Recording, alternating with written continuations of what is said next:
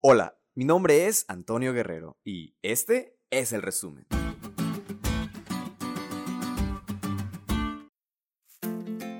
¿Qué tal amigos? Feliz sábado. Qué gusto es de nuevo terminar la semana y recibir el sábado con gran alegría. Sin duda alguna, esta semana estudiamos una lección muy importante para nuestra sociedad y sí que es muy aplicable a nuestros días y nuestras acciones, puesto que estamos viviendo en una sociedad muy excluyente y muy dividida. Es por ello que traemos algunos puntos que podemos destacar de nuestro estudio.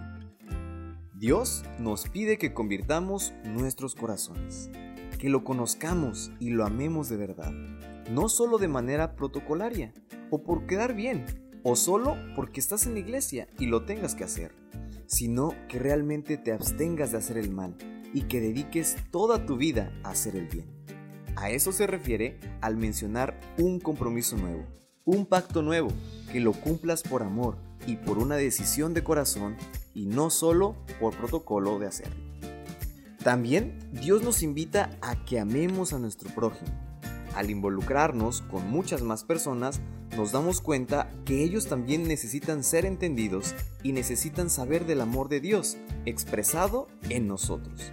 En la sociedad con la que nos mezclamos, debemos aprender a dirigirnos de una manera correcta y demostrar el valor de vivir con diferentes personas sin comprometer nuestra identidad santa. Y por último, Dios nos muestra la manera en la cual debemos de tratar a las personas sin hacer acepción de ningún tipo, raza o estatus.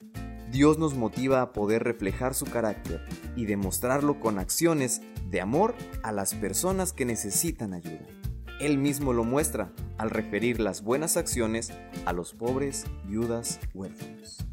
Así que amigos, sabiendo esto debemos de poner manos a la obra Hagamos conforme al mandamiento, amémonos los unos con los otros, respetándonos y reflejando el carácter de Dios en nuestras vidas.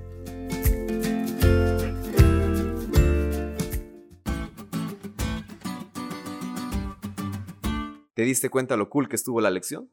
No te olvides de estudiarla y compartir este podcast con todos tus amigos. Es todo por hoy, pero mañana tendremos otra oportunidad de estudiar juntos.